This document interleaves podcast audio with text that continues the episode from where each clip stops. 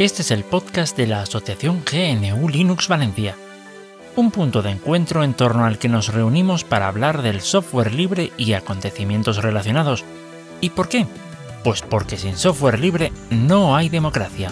Aquest és el podcast de l'associació New Linux València, un punt de trobada entorn del qual parlem de programari lliure i tot allò relacionat, perquè sense programari lliure no hi ha democràcia.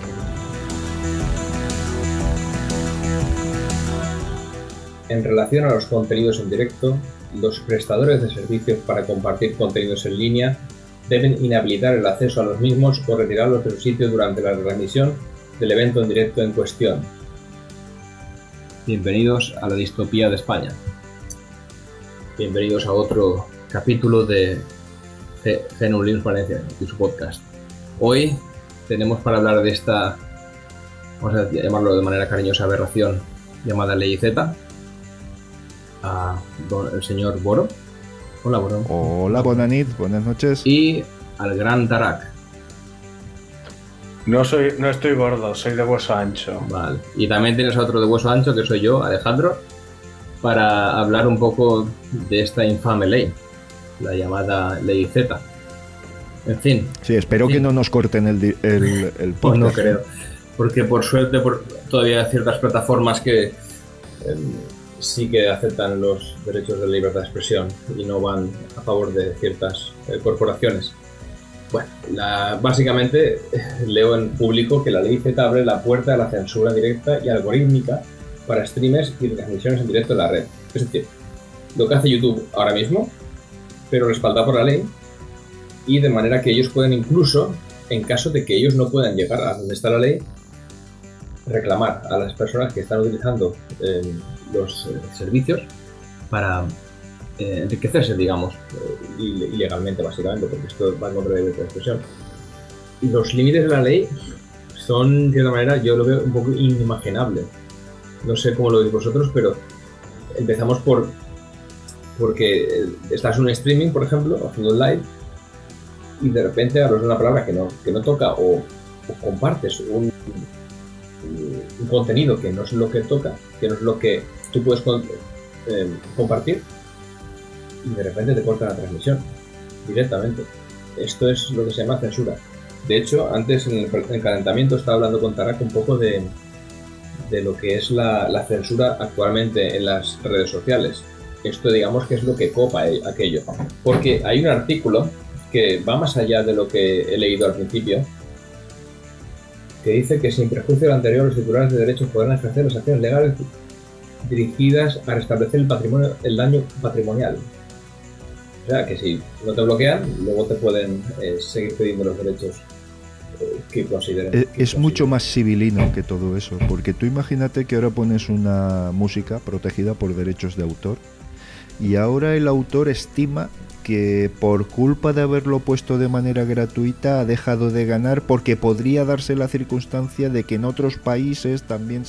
¿Me entiendes lo que te quiero decir? Que es que abre, abre, yo creo que realmente no saben en qué jardín se han metido. Mira, esto, si me lo permitís, y haciendo un poquito de off topic, eh, eh, estuve, estuve en un motoclub, sabes que soy motero, y al final eh, nos inventamos hacer carreras con vespinos, ¿vale? En pistas de karts y todo esto, y lo pasamos bomba.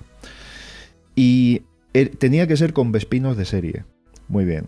Al final acabamos haciendo un reglamento que tenía casi 200 páginas para explicar que era una vespino de serie. ¿Mm? Eh, acabamos rompiendo el reglamento diciendo, señores, todo lo que no venga de serie, eso no está permitido. Quiero decir que a veces todo este tipo de, de leyes y de cuestiones para proteger unos derechos de autor se complican la vida de una forma tremenda, pero es que además hay un trasfondo muy, como te digo, muy sutil. Ahora, por ejemplo, dejar en manos de quienes ofrecen la plataforma para expresarse, dejar en manos de ellos mismos el algoritmo para, mm, para evitar que se, que, se, que se emita contenido protegido. O sea, ¿bajo qué parámetros? Y si sutilmente ellos quieren dejar unas cosas y otras no. Eh, fijaos lo que ha estado haciendo Facebook, por ejemplo, que los propios trabajadores han acabado denunciando que se ha promocionado la cuestión de, de, bueno, pues que, que, se favoreciera ese tipo de, de, de proclamas reaccionarias, eh, conspiracionistas, etcétera, etcétera. Es decir, ¿vas a dejar en manos del lobo la comida? No, no, no acabo de entender muy bien eh, el porqué, el porqué de esta ley, ¿no? El por qué no. Eh, ¿Cómo se quiere regular esto? Porque es que eh, veo más que nunca puertas en el campo. Es que no, le veo mucho sentido. No le veo mucho sentido, de verdad. Que seáis un poco más viejos, bueno, no tan viejos. En los años 2000 tanto hubieron ciertas leyes, la ley SGAE, la ley SINDE, sí, seguro que os suena. Yo ya era mayor. que básicamente la idea era muy parecida a esta. Era dejar a las compañías privadas, en este caso las GAE o los, los que tengan derechos de autor, a censurar, a decir qué es suyo, qué no es suyo, a deshacer. En vez de dejar a un juez, que es la persona que la ley le, da esa capacidad de, arbitrar. Hay otra cosa que también quiero hablar yo antes de, continuar con esta ley, que era que Aaron Swartz eh, nació el 8 de noviembre, es el día anterior de lo que estamos haciendo el podcast, del año 86. Y se cumpliría ahora 35 años si no se hubiera quitado la vida por un problema Em, digamos que muy, desafortunado del gobierno americano. Y tiene un, manifiesto de, la guerrilla por el acceso abierto, porque esto tiene mucho que ver con, el tema de hoy. Y en su manifiesto, la primera, las, las tres, cuatro primeras frases, la información es poder, pero como todo poder, hay quienes quieren quedarse con él. Entonces, es básicamente, lo, estaba pensando, esto ah, ponemos un enlace, que es de un blog de Víctor Hacker, este, Víctor Hacking de Free World, que básicamente puso hace siete años el, manifiesto que hizo en, julio de 2008, es Aaron sobre eh, efectivamente esto, que era, diferente, la, la, idea era diferente a esto, pero básicamente es el mismo problema. Es la, la capacidad que tenemos ahora de compartir y de, de poder hacer cosas comunes y se está poniendo puertas al campo y dando una potestad legal a algo que, bueno, no, primero, no es, vamos, a, vamos a activar a Tarak, no es democrático. Y segundo, eh, no, ¿cómo se dice? Responda a unos intereses privados y económicos propios, no al interés general. Y ahora dejo palabra a Tarak, que seguro que quiere hablar sobre esto precisamente. Pues eh, dos cosas. Primero, comentar a tenor de lo que ha dicho Boro sobre las, eh, la Vespa y no de serie. Pues una cosa que dijo un, un, eh, político romano entre el año 55 y 120. ¿Vale? Dijo, cuanto más corrupto es un Estado, más leyes tiene. Entonces, esto lo quiero traer a colación, además, de lo de Aaron Swartz, porque una, su primera lucha fue precisamente hacer público toda la documentación eh, de sentencias y procesos que había habido en el sistema legal estadounidense. Porque aquí está lo interesante. Eh, se había constituido de una forma en la que tú no sabías realmente si algo era legal o no, porque no tenías acceso a las sentencias. ¿Vale? Toda esa información del sistema judicial, no información restringida, sino eh, la información que se publicaba, estaba recopilado en unos archivos que tenían una, eh, una barrera de pago. Entonces, eso era muy, muy preocupante y se fue llegando así poco a poco. No había ninguna ley que lo, que lo amparase. Entonces, eso además se parece a la situación que tenemos actualmente con los derechos de autor, en que las plataformas han ido implementando una serie de, eh, de, leyes internas que, que, son draconianas. Son draconianas. No puedes dar un paso tranquilamente en la mayoría de ellas. De hecho, es eh, bastante interesante cómo se ha usado esto en Estados Unidos por parte de la policía, ¿vale? Eh, la forma más segura de estar en una manifestación cuando la policía está eh, alrededor es empezar a hacer un directo y subirlo a Internet. ¿Vale? La policía lo que hacía era que cogían sus propios móviles, eh, reproducían música con derechos de autor, el algoritmo chapaba los, eh, los directos y entonces, ¿qué ha pasado? Ah, no hay el directo y ya sabemos lo fácilmente que se estropean las cámaras personales de esta gente. Es, es sorprendente lo fácil que es eh, que se estropeen estas cámaras tan caras y lo fácilmente que se desconectan los sistemas de grabación de las prisiones y lo increíblemente fácil que es morir de un ataque al corazón eh, estando supuestamente supervigilado en la cárcel. Es sorprendente realmente.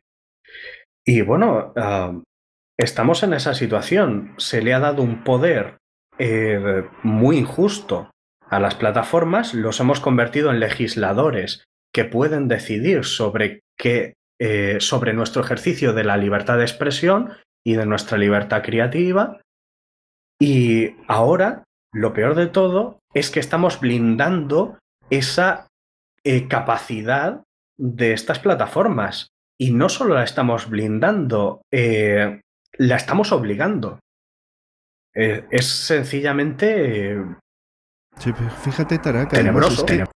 Claro, claro. Es que entras en una dinámica en la que se está defendiendo un derecho mm, patrimonial de estas grandes plataformas y cuando hablo de YouTube hablo de vamos de todas de Facebook de, Twitter sobre un derecho fundamental que es el derecho a la libertad de expresión independientemente de lo que quieras decir es decir si tú citas una, una música o pones una música de fondo el contrasentido que supone eh, el, no difundir esa, esa, esa, esa pieza como, como, una, como un valor artístico incluso.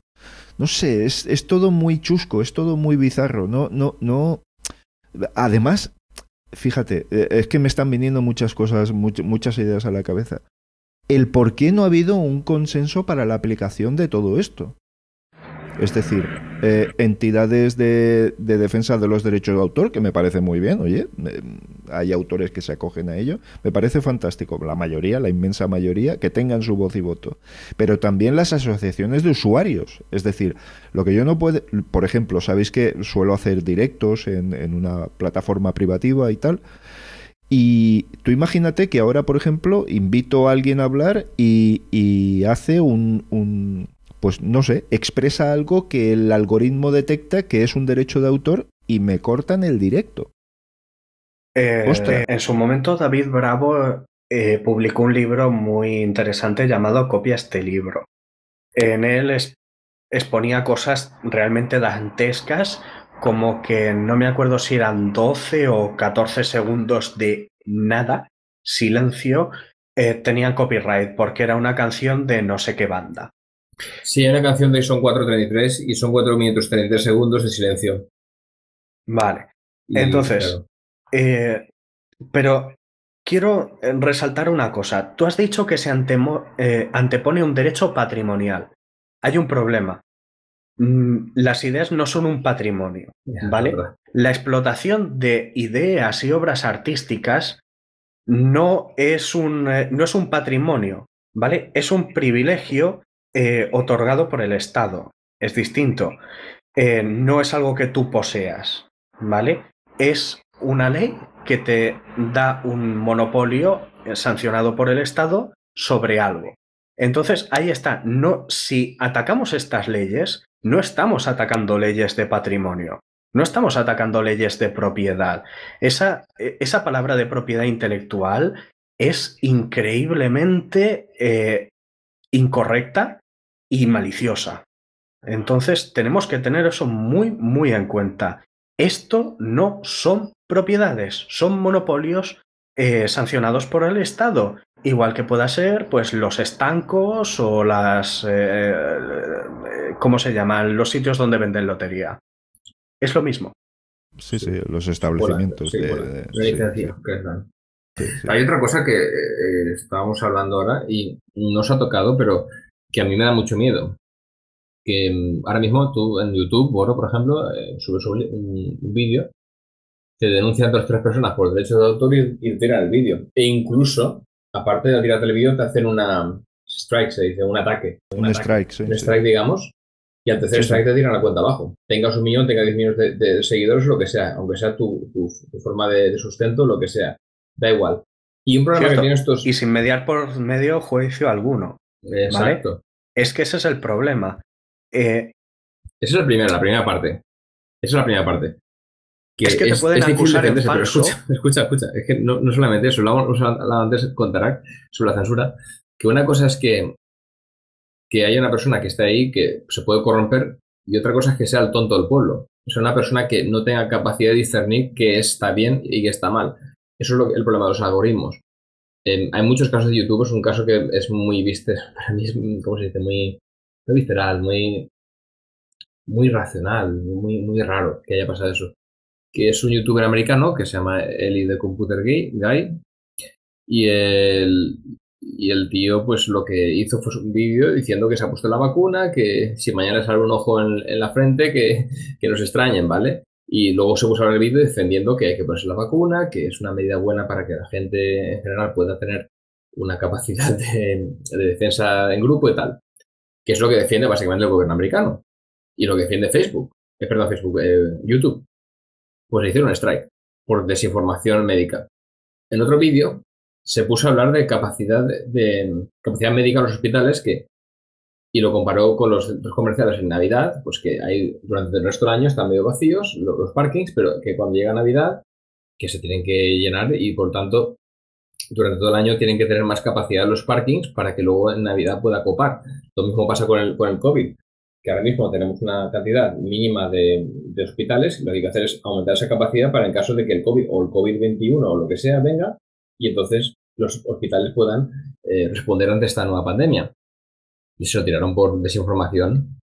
Y luego él, claro, evidentemente, tú eres una persona con un millón de seguidores y, y no quieres perder tu cuenta. Él hizo eh, la reclamación y se la tiraron para abajo. Y dices, pero vamos a ver.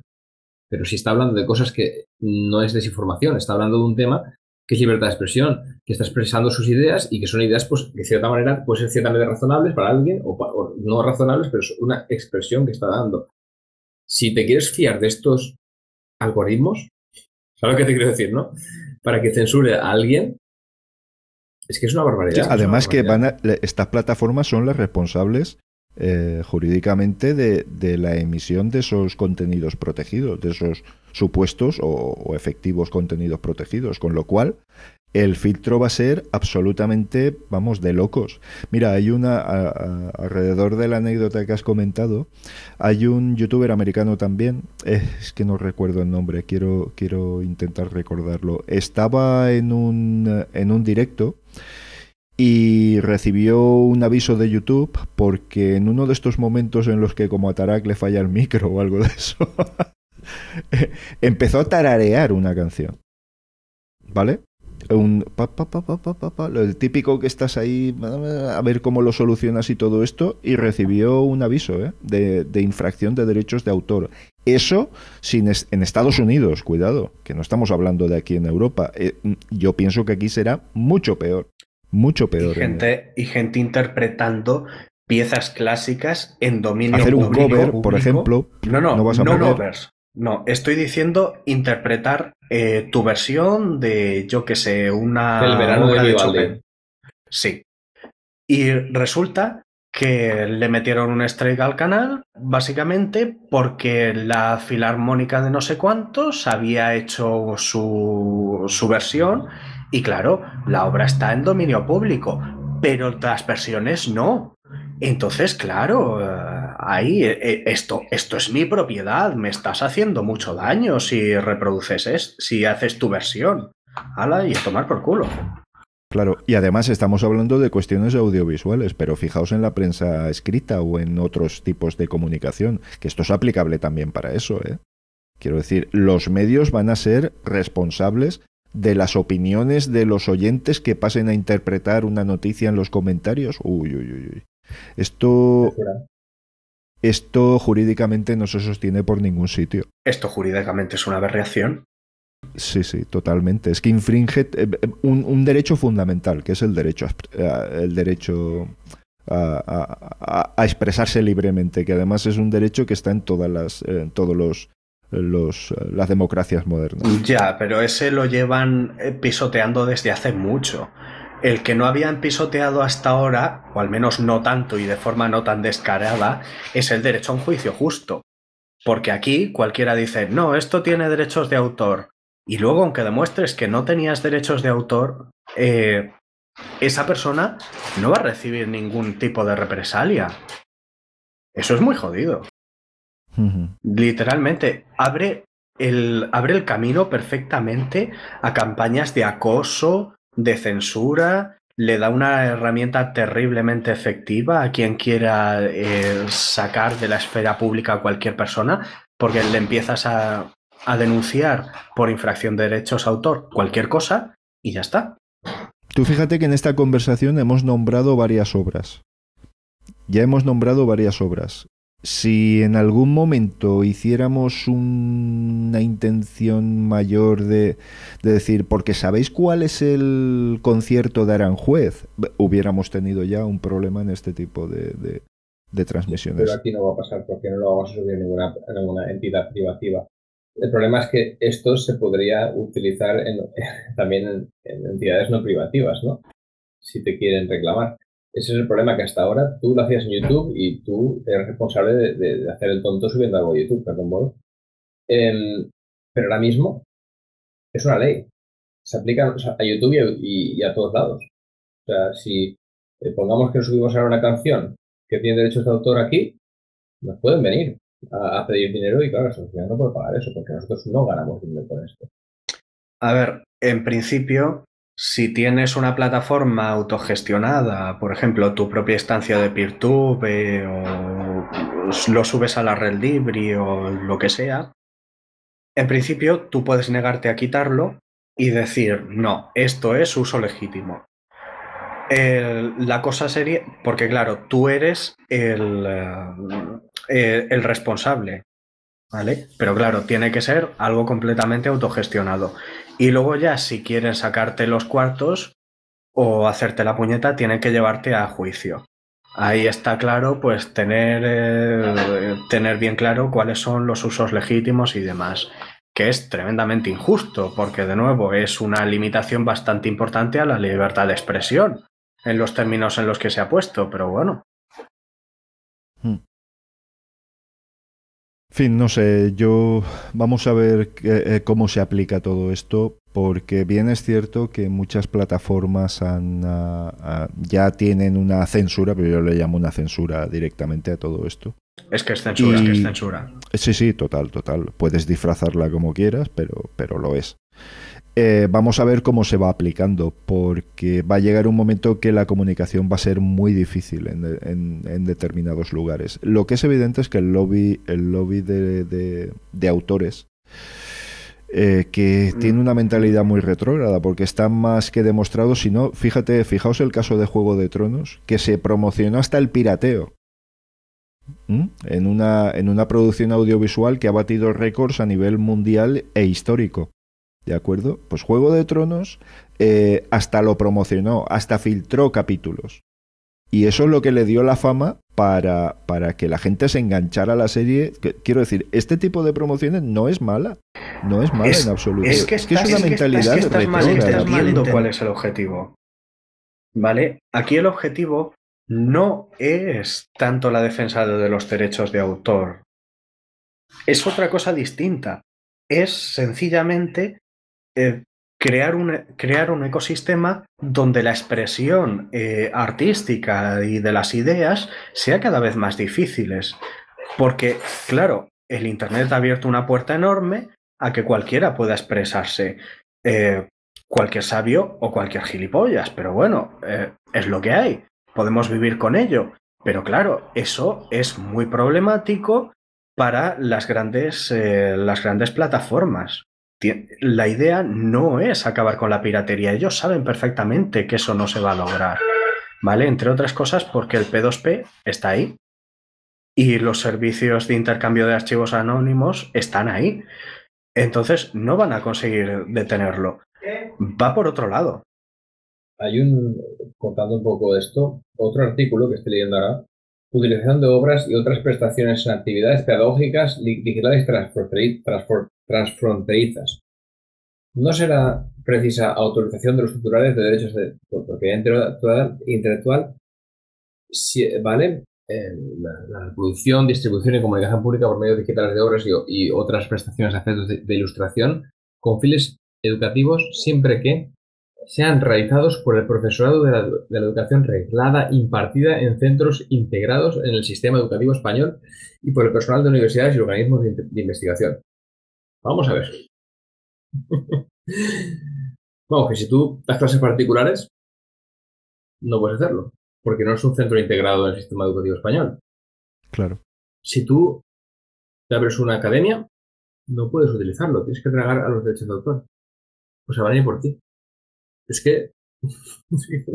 Además son cosas imposibles. Mira, eh, para que la comunicación pueda realizarse de, en cuanto a material protegido, eh, las plataformas, no los usuarios que, que hacen que publican ese contenido, sino las propias plataformas, tendrán que tener el permiso y autorización de los titulares de los derechos.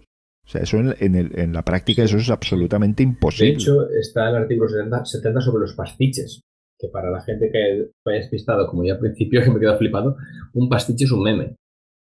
Vale.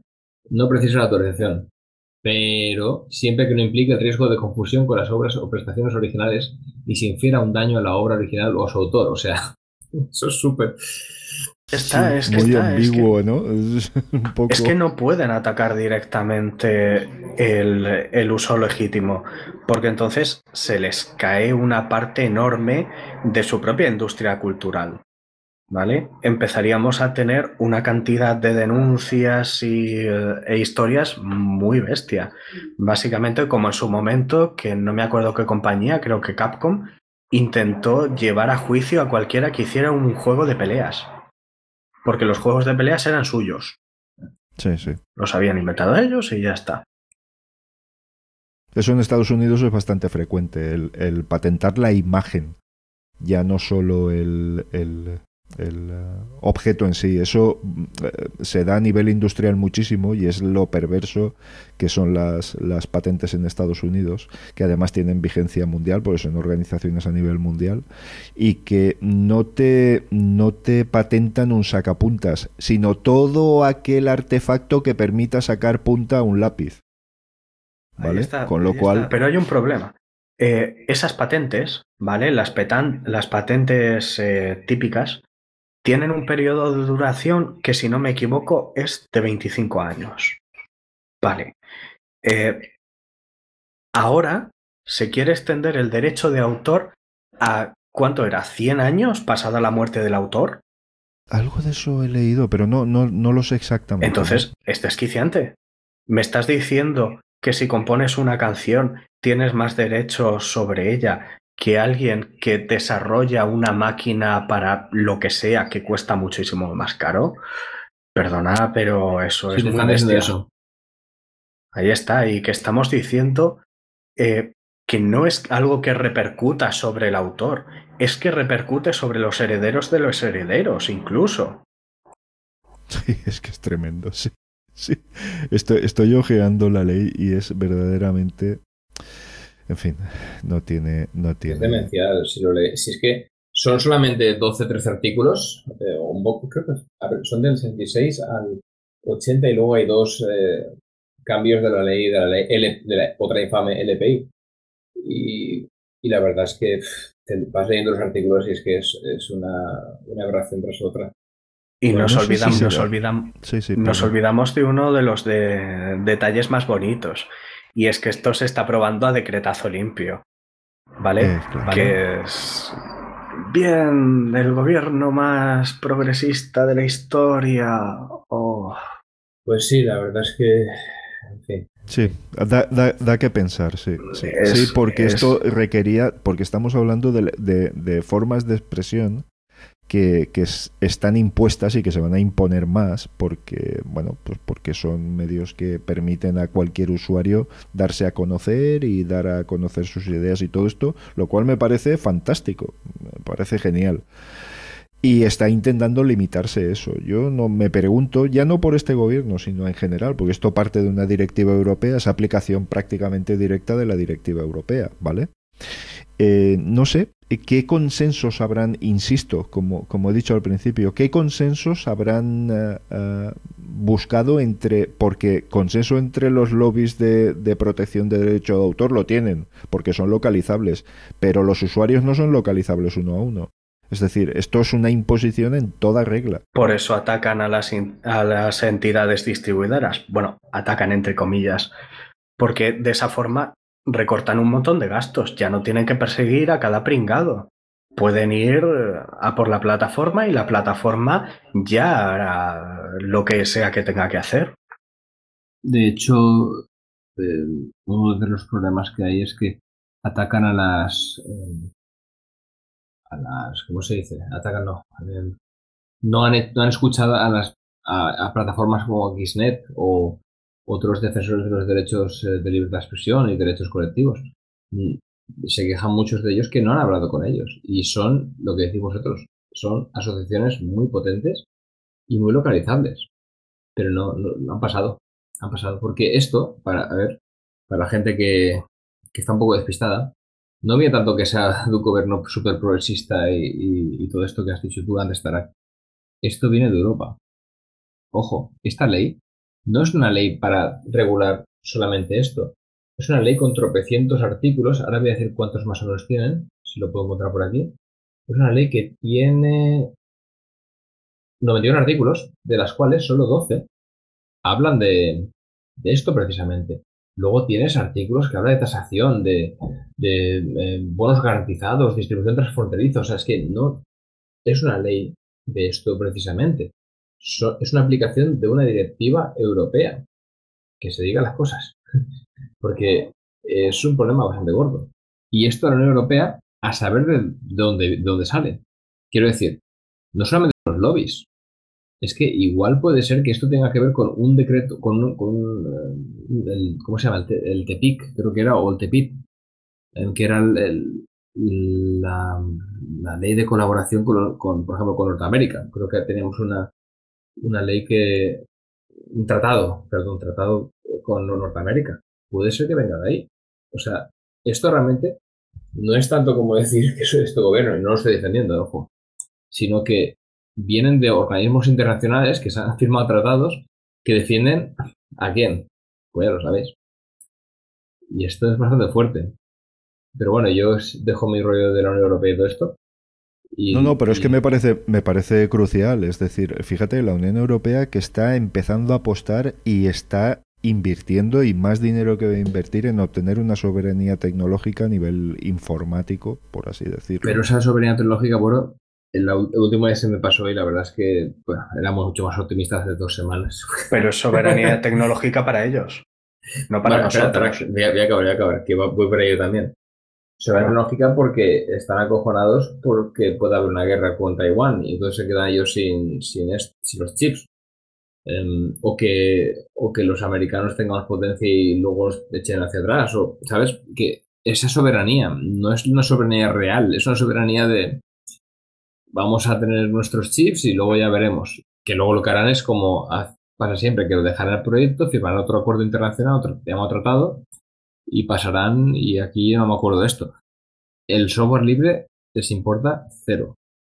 El software libre y los derechos de las personas, básicamente. Ellos lo que quieren asegurar es el fundamento de su eh, el funcionamiento de su de sus organizaciones políticas, de toda su infraestructura a ellos realmente el, software libre en la sociedad se la suda. Ellos que nosotros tengamos libertad de expresión, se la suda. Que nosotros tengamos soberanía tecnológica, no es que se la sude, es que les aterra. Es que mm, vamos a ver leyes que van a atacar precisamente eso. Porque, bueno, tú lo que creo que está diciendo es más bien soberanía nacional o, supranacional. No, no, me, no, no, me refiero que, que, se están haciendo esfuerzos porque, al, al, promocionar software libre y hardware libre, también están habiendo inversiones importantes en RISC 5 eh, o RISC V, no sé muy bien cómo. Que quiere adquirirlo Intel, por cierto. Sí, bueno, está la cosa ahí, pero bueno, me parece que es un poco más una intención que no, que no va a fructificar. Espero que otra cosa, porque estamos hablando de que ese hardware eh, tiene que publicarse su código, quiero decir, su código. no? Es licencia MIT. Si tú haces una modificación y decides pues que esa licencia, eh, que eso sea opaco, ya está. Desconocía la licencia, ¿eh? A la que estaba. Si no me recuerdo mal, Smith. Ah, pues entonces estamos vendidos. Exacto. Eh, entonces estamos vendidos completamente. Pero bueno, a lo que me refería Alejandro es el tema de que, de que se están haciendo esfuerzos por proteger a la ciudadanía en ese, en ese sentido. ¿Tú crees? Sí, yo creo que sí. Yo creo que sí. Em, sí de, verdad, ¿tú, tú, ¿tú crees que van a fomentar que, no, que nosotros tengamos ordenadores con chips con RISC-V y sin ninguna cosa parecida al Intel Management Engine detrás, uh, perdóname, pero lo dudo mucho. ¿Tú crees que realmente van a, eh, van a fomentar el cifrado de extremo a extremo y la mensajería descentralizada justo después de, eh, de publicar sus leyes de chat control? No, perdona. Mira, perdona. eso, eso sería que, que, sí, no, no, entiendo y tienes razón, ¿eh? Eh, totalmente. Pero estaríamos hablando de un estadio superior. Quiero decir con esto que sí que se están haciendo esfuerzos por la promoción de software libre y la implantación de software libre en la ciencia, en la educación y todo esto. De hecho, eh, mm, hay una inversión europea tremenda sobre este sentido. Eh, las grandes instituciones europeas científicas como el CERN han hecho un esfuerzo también muy grande por adaptarse a medios mm, no privativos y utilizar sistemas descentralizados de comunicación, etcétera, etcétera. Quiero decir, hay pasos, hay movimientos, que no son los que nosotros quisiéramos, probablemente. Ya, pero son para ellos. No para nosotros. De cierta manera. Ah, yo los elegimos nosotros, ¿eh? ¿eh? Nos hemos pasado la media hora. Si quiere, vamos a pasar ahora a un tema más divertido, mucho más eh, exacto, un tema más eh, bonito, porque la verdad es que la ley es un poco un desierto, un poco lúgubre. Vale. Em, bueno, cuéntanos un poco de lo que has visto en DistroWatch y todo esto que me has comentado antes. Antes que nada aclarar que DistroWatch no es más que un lugar que el cual registra las ganas que tienen los usuarios de informarse sobre determinada distribución, nada más, ¿vale? No hay que darle mucho más valor que eso, pero no deja de ser curioso que no me está invirtiendo recursos gigantescos en su promoción de Nome 40, Nome 41, que en principio se pensó desde el principio como un entorno mm, enfocado a dispositivos táctiles y todo esto. Que KDE con la maravillosa comunidad que tiene y, y lo bien que hacen las cosas estén desarrollando el entorno tal. Y resulta que las tres primeras distribuciones en, sobre la que gente, la gente busca información eh, son, eh, tienen como entorno eh, XFCE, que estamos hablando de que esta primera, a ver, ahí no caigo MX Linux. MX Linux, correcto. Segunda Endeburo es un ARC. Y tercera otro ARC, Manjaro. Y las tres, a ver, eh, Manjaro utiliza también em, Genome, en, de, en, de, en, sí, cierto, como se pronuncie. Eh, puedes elegirlo en la instalación, eh, pero vamos, que por defecto van con XFCE. Efectivamente. Que de hecho es una. Es probablemente de los entornos gráficos de, escritorio, no quitando los tal en Windows Manager estos, el que más se puede, en mi opinión, lo que he visto yo y trabajado, personalizar. Pero de verdad. además, es, este es el que mejor documentado está, parece. y, que te ofrece unas posibilidades tremendas. Pero no olvidemos que XFCE no hace mucho tiempo se quedó en tierra de nadie. Porque ni era un entorno muy ligero, ahí le ganaba por goleada el XDE y otro tipo de, de entornos, y tampoco era lo suficientemente potente para rivalizar con los... Eh, yo siempre pretendo llamar, prefiero llamarles entornos que escritorios, con otros más consagrados o con miras más altas, ¿no? Se quedó ahí un poquito en tierra de nadie que no tenía mucho sentido, incluso la gente pues comentaba, bueno, pues oye, pues XFCE no es no es algo por lo que apostar, jolín. Y fíjate, además, con unas personalizaciones fantásticas, con unas funcionalidades geniales y cada vez consumiendo menos y la última versión de XFCE me parece mm, deslumbrante. Es decir, esa es la persistencia de una idea. ¿eh? es eh, estar convencido de que eso es lo correcto y tirar hacia adelante. Así que, chapó, me parece perfecto. Además, eh, la ausencia de florituras y fuegos artificiales, que suelo decir yo, en los entornos, pues está sentando muy bien para toda aquella gente que no necesita esos fuegos artificiales, que lo que necesita es productividad. Me parece genial, me parece absolutamente genial y me parece además un movimiento muy, muy lógico y muy inteligente de la comunidad. El apostar por una, por una distribución cuyo entorno, o por distribuciones cuyo entorno principal respeta al usuario. Lo que no es admisible es tener entornos que arrancan con un giga y medio de RAM y olvidémonos de que tiene mucha, muchos servicios cacheados, porque muchas veces tampoco es así. Y son servicios que no tienen ni pies ni cabeza, que estén ahí continuamente monitorizando, monitorizando, no, mal dicho, que estén corriendo en segundo plano. ¿De acuerdo? Así que, nada, es una curiosidad, pero bueno, que esto es como David venciendo a Goliat. Me da la sensación, no sé qué opináis vosotros. Es bastante sorprendente. Yo he visto cosas muy bonitas en XFCE, pero no sabía que ahora la comunidad le ha, le ha dado por él. Es grato oírlo. Además, eh, a la hora de permitir usar ordenadores eh, con ya unos años, pues genial. Sí. Y, y, ojo, no, no, lo perdamos de vista, ¿eh? Dos ARC entre las tres primeras. Sí, sí, también. De hecho, algo está cambiando. El, no, el, el, XFCE yo me lo puse el otro día y la verdad es que está muy maduro. De hecho, hasta el pelado está muy maduro realmente. Em, me recuerda un poco, es un poco viejo todo, hay que decirlo. El entorno, pues, eh, respeta los principios de, digamos, los entornos de escritorio de toda la vida y, y funciona muy bien. Luego lo puedes personalizar como te dé la gana le puedes poner, es, super, es muy modular, le puedes poner menú aquí, eh, una, otra cosa ahí, cambiar este color, poner este otro color, hacerlo más grande, ponerlo abajo, ponerlo arriba. Eh, el límite no son extensiones, es tu imaginación. Y por eso es muy potente.